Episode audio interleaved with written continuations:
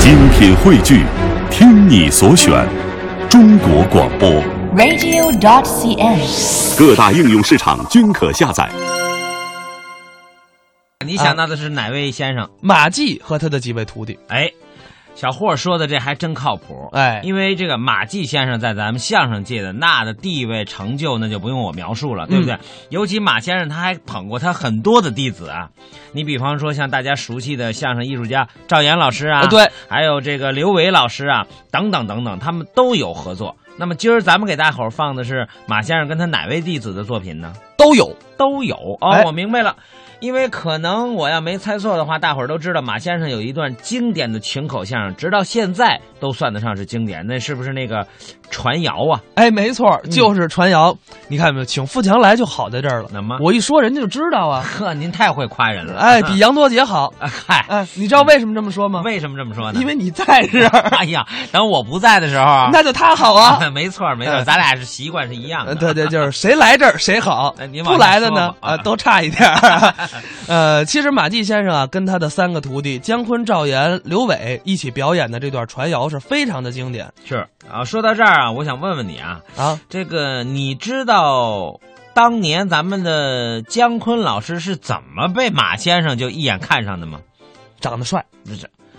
啊、你是会聊天儿， 啊，是会聊天儿。我跟你说，还真不是。啊，不是因为长得帅，对对对，哎那是因为什么？我还真不知道。你不知道了吧？啊不知道我告诉你，啊、好啊，我是知道的，但是不能说。嗯，不是 你来我们节目了，怎么还不能说呢？在这儿呢，多多少少咱们设个悬念。按评述来说，我们记个扣儿。你这是跟我学习，我这老给大家留悬念，这回你给我留悬念了，没错儿，咱们呀，跟大伙儿听完段子，咱们再揭晓。行吧？一起来听马季、姜昆、赵岩、刘伟表演的《传谣》。我跟你说啊，啊，坏了，怎么了？马季最近出事儿了。 出什么事儿了？马季他呀，啊，我告诉你，你别听， 大声说，哎让大家听见，马季他呀，出什么事儿？你可别传出去啊！啊，我我不传，我不传，啊啊啊你说你说，马季嗯他呀，怎么了？传出去不好了，就是。我知道，我知道，你说呀，马季他呀，啊，你可别告诉马季去啊， 好不好？我不告诉他，哎你你你哎你说怎么了？马季他呀，啊，就是你有完没完了你？好，我说我说我说，马季他啊，昨天晚上回到家，嗯，一不留神啊，噗，怎么了？他下了一个 蛋，下了一红皮儿的别鸡蛋啊说了，别说了，别说了。怎么怎么？你这是谣言呢、你这是，啊怎么可能呢？天下之大，无奇不有啊！那也不能马季下蛋呐、是啊，起初我觉得也太神了。是啊，你想马季怎么可能下蛋呢？就是嘛。再说了，啊马季人家这么忙啊他也没工夫下呀。 有功夫他也不能下蛋，是啊，哎啊，后来我把这道理琢磨明白了，怎么个意思？他是这么回事啊啊马季他呀，他是因为这个呃偶尔啊不是啊呃没留呃这个呃一努力哎哎噗哎巧劲儿下一鸡蛋， 巧劲儿。您听，这都是人话嘛啊社会上专有这么一种人，就是这样造谣，顾自己那个嘴上痛快，他不管这个事实是怎么回事儿，这种人不像话你呀、啊！不相信事实，以后什么事都不跟你说了。哟哟哟，这老头儿，哎，那位别走啊！我有新闻告诉你啊！不是哎哎，别走别走！又跑那边传去了，又跑那边传去了。老头儿，哎，您好，您好，您又来一个自来熟哎，啊！您可越活越年轻了啊！我我还越活越年轻 了。呃，今年八十几了。什么眼神儿你这是？啊不是，我就看着您这长相啊，您长得可比马季年轻多了我比他年轻啊！啊！你认识马季啊？什么话呀？啊？我从小看着他长起来的 又来这么一位啊，这不是吹牛啊！啊！他那爱人还是我给介绍的呢。又介绍一个，你瞧见没有？ 好嘛！啊，啊不哎可能啊！哎，有日子没看见马季了吧？是啊，知道吗？怎么了？出事儿， 出什么事儿了？ 我告诉你啊，哎别别那个别那个，你们这人全这个呀，没有啊全这样，大点声说，怎么回事？大声说，出什么事儿了？马季他呀，啊，你可千万别传出去啊 说呀，你倒啊啊啊！马季他呀，啊！传出你去还可不好你你还说不说呢？他们这个造谣生事人全这样，不是你这别着急呀，慢故慢弄玄说虚。呀。你说说他怎么了？昨天晚上啊马季刚到家啊一不留神，嗯噗，啊，下了一个鸡蛋，你也知道啊，我知道，造谣，那那纯粹是造谣。造我谣告诉你，现在有些人呐，就是这样，听风就是雨哟知道一个敢喊仨。呵，马季下鸡蛋绝对不可能。不可能吧？哎，你说他怎么回事儿？其实是这么回事啊。啊马季刚回到家啊一不留神啊噗，啊！下了个鸭蛋，这 咸鸭 蛋呐，这咸鸭行行，你别别别说了啊到他这儿变鸭蛋了，还是咸鸭蛋，不是没错啊像话吗？他有人现场参观了。啊有人看见了吗？对呀、马季下蛋啊，当然了啊你这种怀疑他也是有道理的。就是嘛。为什么呢？啊因为马季下蛋他没这功能不是啊。他，那你甭说他啊，了吧对对对这，啊但，是这话得两头说呀，两头说，您得翻过来想想啊。怎么翻过来想？马季他不是一般的人呐，那个能耐大呀，那什么事儿干不出来呀？上啊，对对对，我这胆子也太大了，你这我老头儿，我这么跟你讲，你这么解释，你怎么不通情理呢？你这解释什么了？你这是不是你要这样，纯我粹不造告谣诉你了。什么了？不你我我是真是我找哎，别走，哎，我这儿有新闻。哎，好，这 哎呀，老头老头，你看还还在这儿工作呢。还在这儿工作呢？哎呀，真是别那么大气啊，这地扫的还挺 干净。我扫地来了，我这是啊哎呀，老头儿老头儿，我知道你有意见，我没跟你呃说点别的，就是想跟你打听个人儿。打听谁？呃，马季您认识吗？那小子我不认识你连马季你都不认识啊？啊，我就认识姜昆，啊那小子你不用认识他。俩小子，你知道吗？ 好 嘛， 我跟您说说，这姜昆好不是东西了。怎么了？上次我跟他面对面走过来啊架子上他不理我。你原谅他啊他自己看不见自己。是，我要知道那啊我咱咱不说他了啊啊咱说这马季。马季，你你不是不认识马季吗？认识我告你，我告诉你啊啊马季最近出事儿 了。出什么事儿了？马季啊，啊，嗯马马季那天啊，我你可别跟别人说啊，他蹲在那块儿，嘿，他他他使劲儿，啊 啊！一使劲儿，噗，他下了一个咸鸭蛋， 对不对？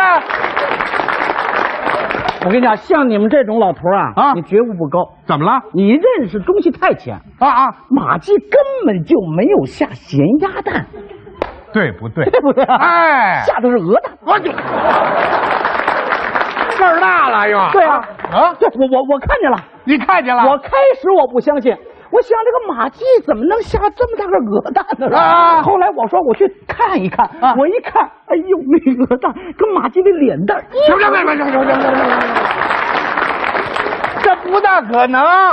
这怎么不可能呢？你看见他下了吗？我看见了，他下了个鹅蛋吗？下的是鹅蛋。不可你能。看看，我明明看见了。，马季他绝不可能下蛋，你怎么知道马？你你认识马季吗？ 我就是马季。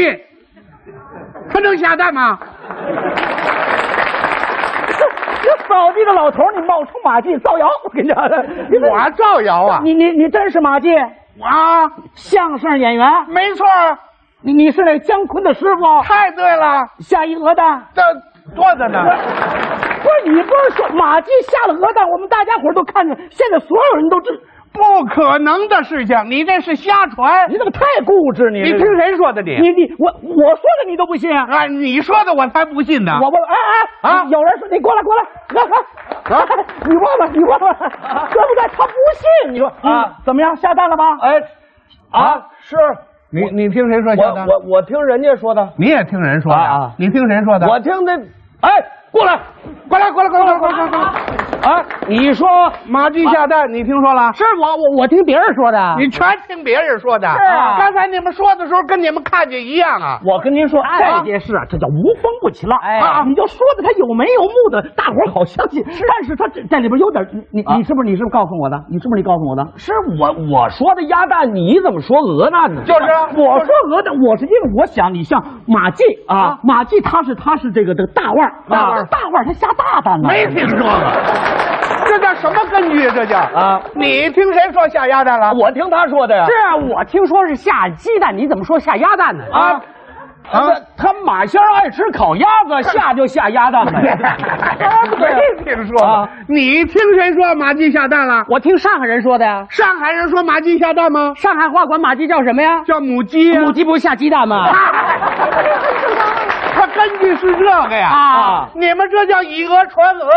哦，这么说您没下过蛋呢？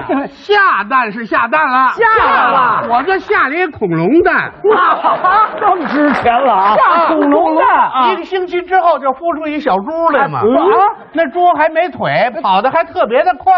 好容易把它逮着了，一看这猪没脑袋，啊啊没脑袋啊别看没脑袋，吃东西吃的是滚瓜流啊圆，那嘴一张呱唧。哎，我说你等会儿，你等会儿啊，这小猪没长脑袋，没长脑袋，吃东西特别香。特别的香。那它它嘴在哪儿呢？全长你们这儿 了。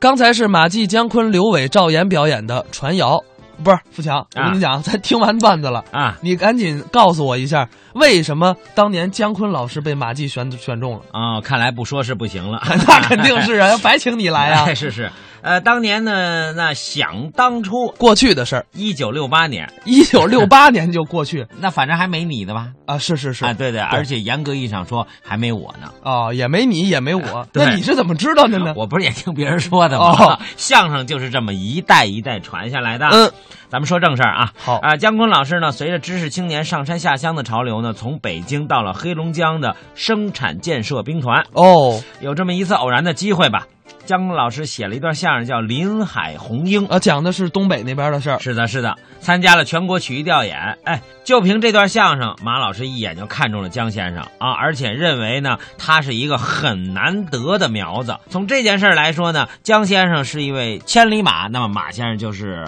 伯乐了。对对对。嗯那么等到了这个一九七六年呢，呃，这说起来可就非常非常难忘了。哦那是一个非常寒冷的夜晚。 我怎么觉得你要开书了呢？对相声演员的职业习惯，啊，突然有个警察敲响了姜昆在北大荒的房门。哦，那个警察跟他说啊，有一个人一定要见见你。